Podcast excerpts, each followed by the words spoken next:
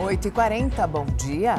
Bom dia. Santa Catarina está em alerta por causa da frente fria que passa pelo estado. O repórter Moisés Stucker está em Blumenau, tem as informações para a gente. Moisés, muito bom dia para você. Conta como é que está o tempo por aí agora e o que se espera.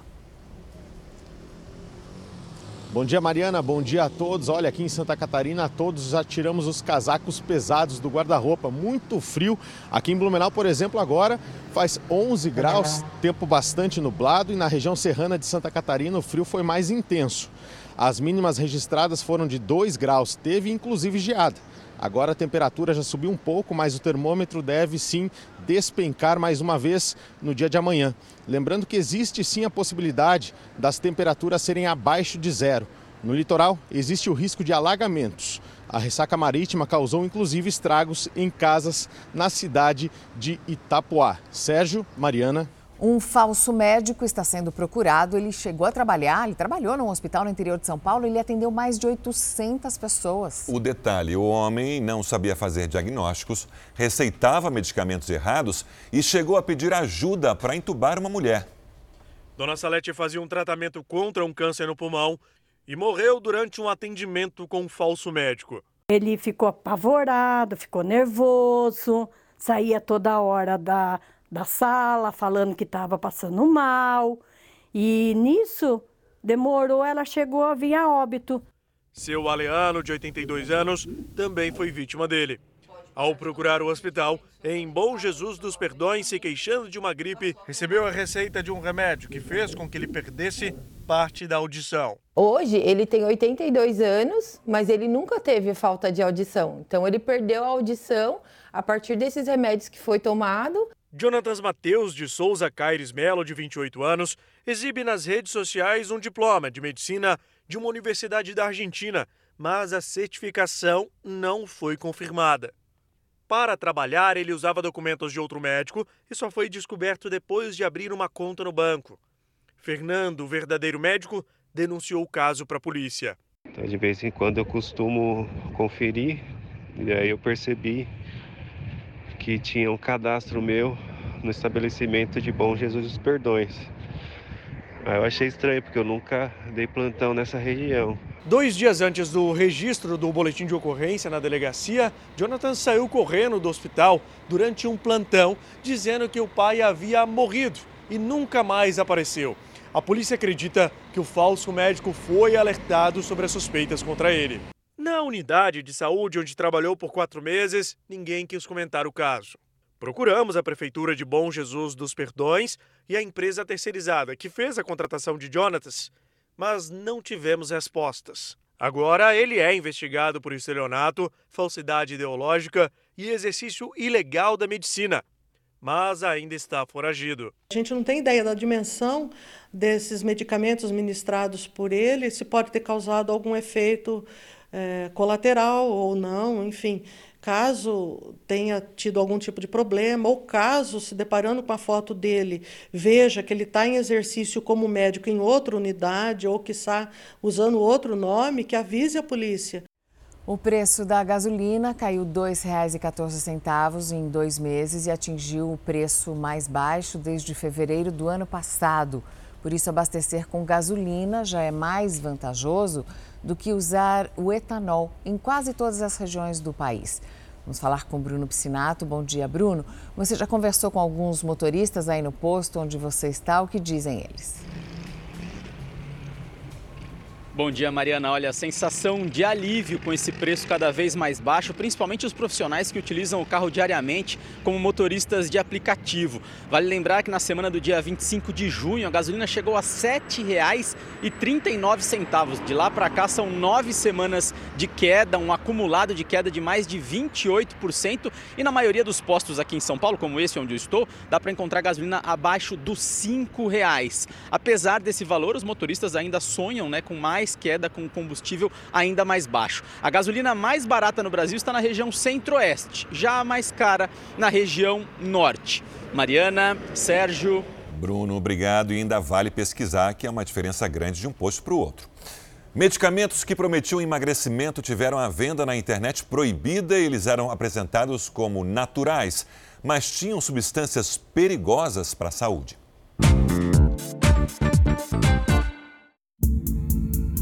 Não é difícil encontrar na internet remédios que se dizem naturais, feitos à base de plantas e que prometem perda de peso. Aqui um anúncio afirma eliminar 10 quilos por mês sem exercícios físicos. Muita gente se sente atraída pelo suposto resultado. Já tomei alguns, alguns para emagrecer, mas não vi nenhum resultado.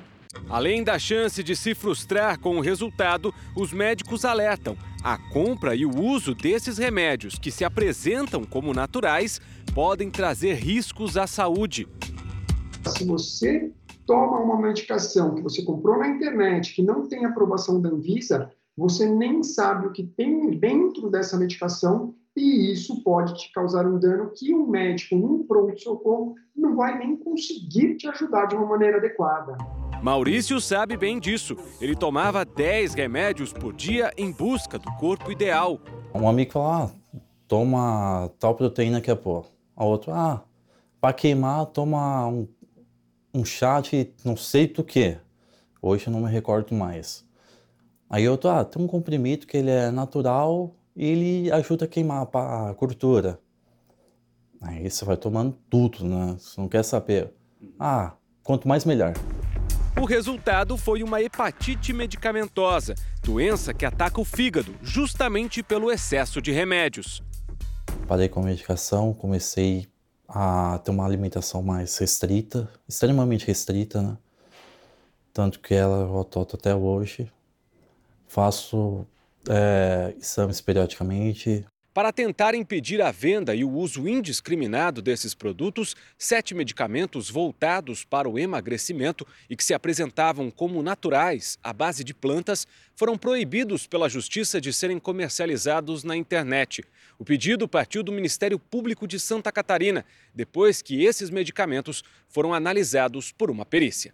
Esses laudos apontaram que, de fato, existiam ali naqueles produtos substâncias que não poderiam constar porque são substâncias de uso controlado. A exemplo de bitramina, fluoxetina, é, tinha uns também que tinham cafeína, é, bupropiona, diazepam. Então, são substâncias que não poderiam constar daquela maneira, justamente porque exigiriam também receituário, receituário próprio Segundo a Anvisa, todo remédio natural industrializado deve ser regularizado na agência. Já os produzidos em farmácias de manipulação devem ser prescritos por profissionais habilitados, como médicos e nutricionistas. Por isso, cuidado! Para emagrecer ou buscar o corpo perfeito, não existem atalhos ou soluções fáceis.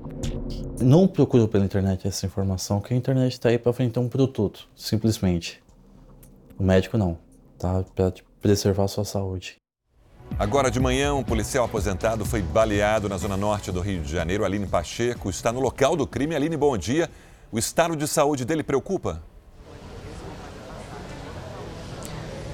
Olá, Sérgio. Infelizmente, sim, de acordo com os bombeiros que o levaram para o hospital, o tiro atingiu a cabeça de Belmiro Dias da Silva, de 73 anos.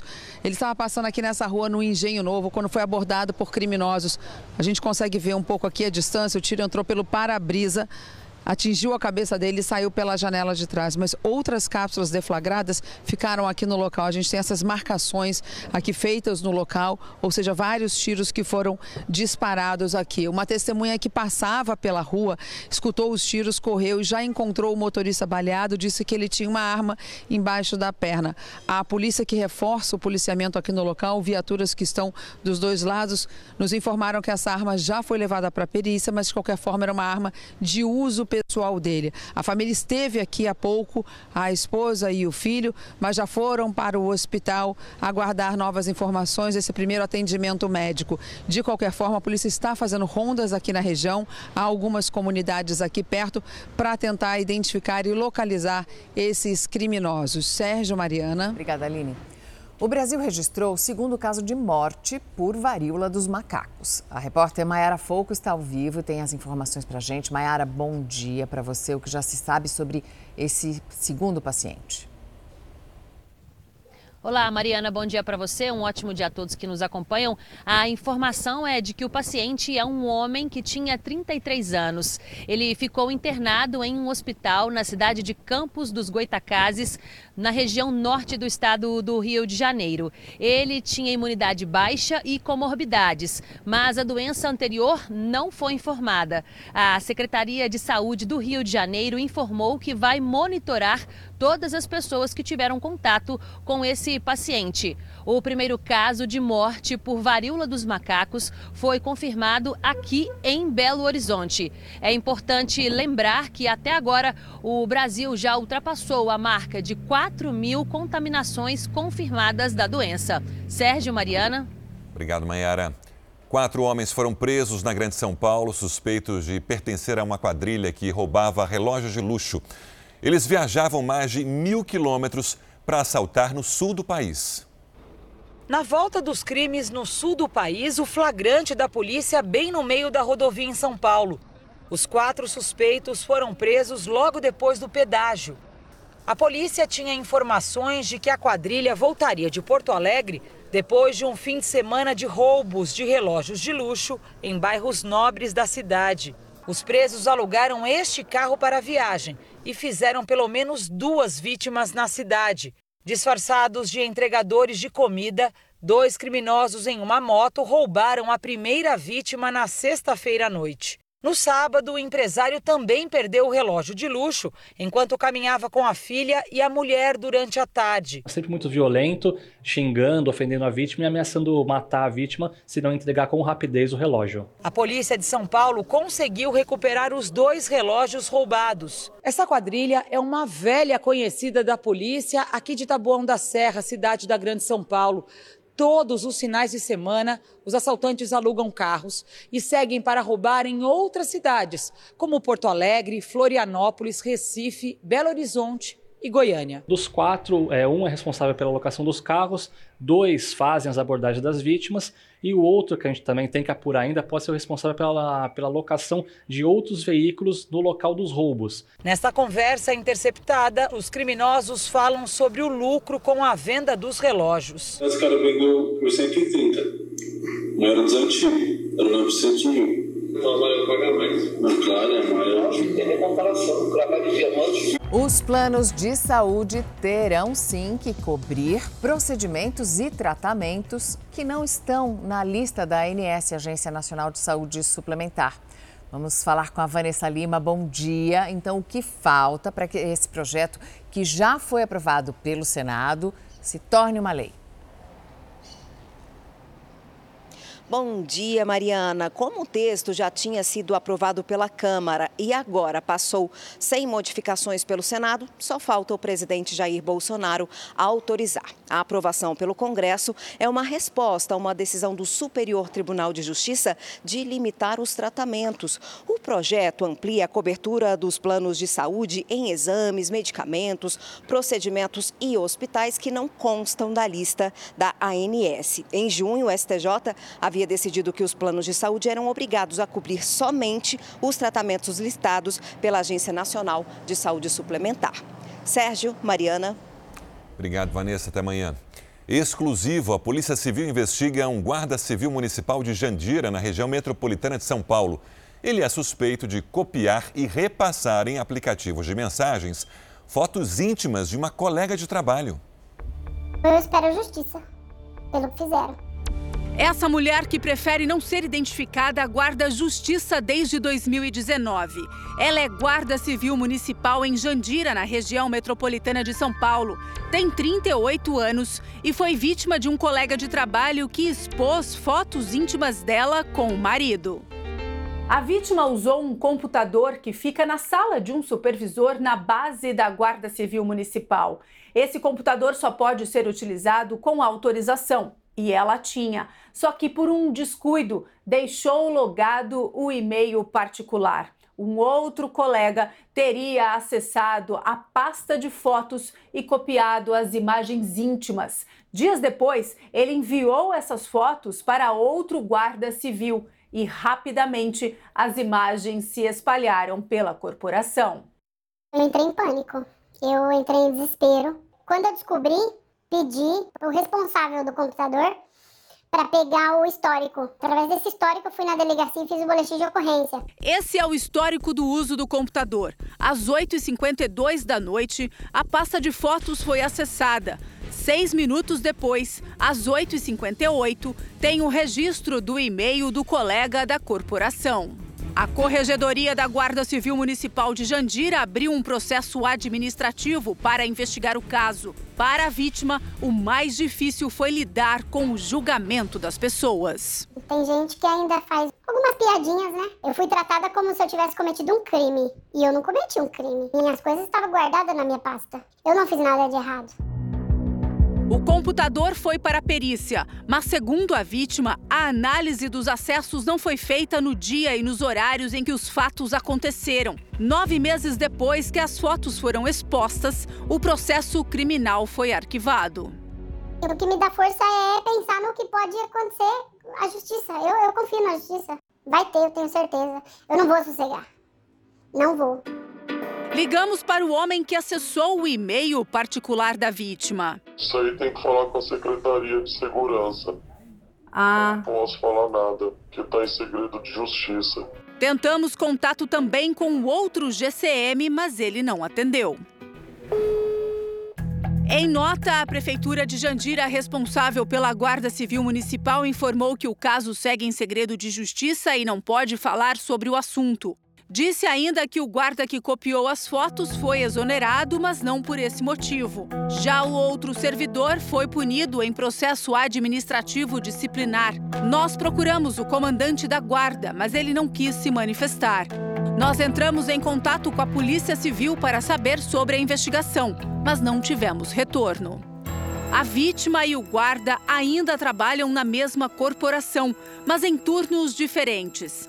Quatro anos depois do crime, ela ainda precisa fazer acompanhamento psicológico e deseja que os culpados sejam punidos. E não é a primeira vez que isso acontece dentro da guarda. Teve uma das guardas que aconteceu também e não, nada foi feito. Então eu não vou deixar isso pra lá. Não vou. E eram colegas de trabalho, né? Para a vítima, o estrago está feito, né? Bala emocional aí por quatro anos já. 23 pessoas morreram e quase 400 ficaram feridas durante uma onda de protestos na capital do Iraque, Bagdá. Vamos até o Oriente Médio com o nosso correspondente Eric Klein, que tem as informações sobre desse caso. Eric, boa tarde. Explica para a gente o motivo de tanta violência, Eric. Oi, Sérgio, muito bom dia para vocês aí no Brasil, a todos que nos acompanham. Olha, tudo começou porque o clérigo xiita Muqtada al-Sadri decidiu deixar o cenário político do Iraque. Isso porque, desde as eleições de outubro do ano passado, quando ganhou maioria no parlamento, ele tenta formar um novo governo, mas sem sucesso. Aí, em julho, um outro político foi nomeado para liderar o país e os apoiadores de al-Sadri não gostaram e explodiu uma onda de protestos pelo uma onda de protestos pelo Iraque. O Palácio Republicano, onde a equipe de governo se reúne, chegou a ser invadida. Houve confronto entre as forças de segurança e os manifestantes. Os militares decretaram é, que ninguém pode sair nas ruas a partir das três e meia da tarde na capital Bagdá e o toque de recolher se estende para outros pontos do país, em outras cidades, a partir das sete horas da noite. Por causa da violência, Sadr iniciou uma greve de fome e disse que só vai voltar a comer depois que parar essa violência. Mariana, Sérgio. Os carros com câmbio manual perderam espaço no mercado brasileiro. Nos cinco primeiros meses deste ano, seis em cada dez veículos que foram vendidos aqui no Brasil são automáticos. Ao ver os carros passando na rua, difícil dizer qual é o automático. Por fora, não há diferença. Nos que têm câmbio mecânico, a mudança de marchas precisa ser feita pelo motorista e por isso também são chamados de veículo com câmbio manual. Consome menos, desgaste menor nas peças. Manual, porque eu sou é, antiquada. Já no automático, o motorista não precisa encostar na alavanca enquanto o carro estiver em movimento. Um sistema instalado no veículo faz as mudanças. Essa simplicidade na condução traz mais conforto, o que tem atraído cada vez mais os consumidores brasileiros. Praticidade, muito mais fácil, conforto, tranquilidade para viajar, para tudo. O automático é mais fácil, mais prático.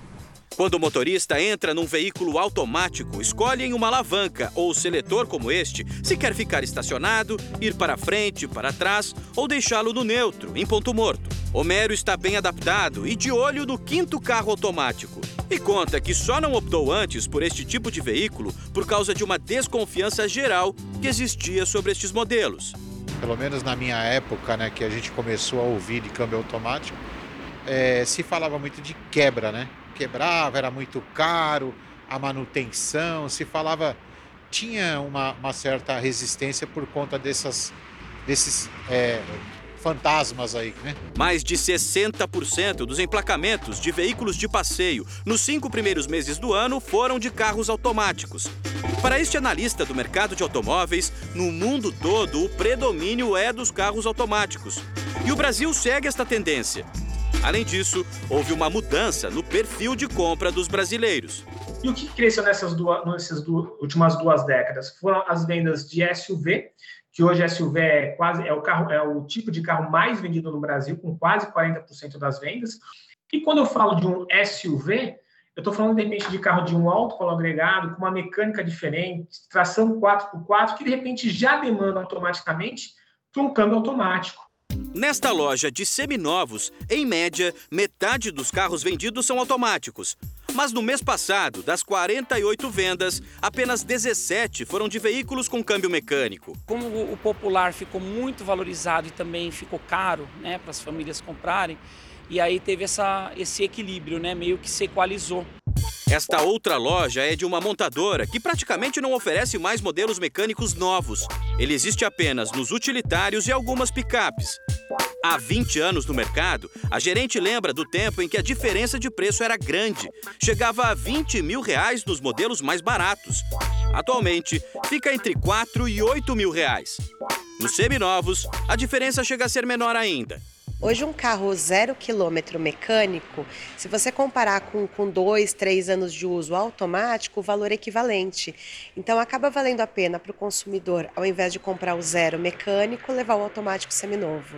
Ela acredita ainda que nos veículos de passeio, o câmbio automático pode se tornar item básico, como aconteceu com ar-condicionado e direção hidráulica. Quem se acostuma com o carro automático dificilmente depois quer o carro mecânico. Tem alguns modelos que nem tem a versão mecânica. Agora, sabe qual a melhor do carro automático? Qual? Não morre nunca.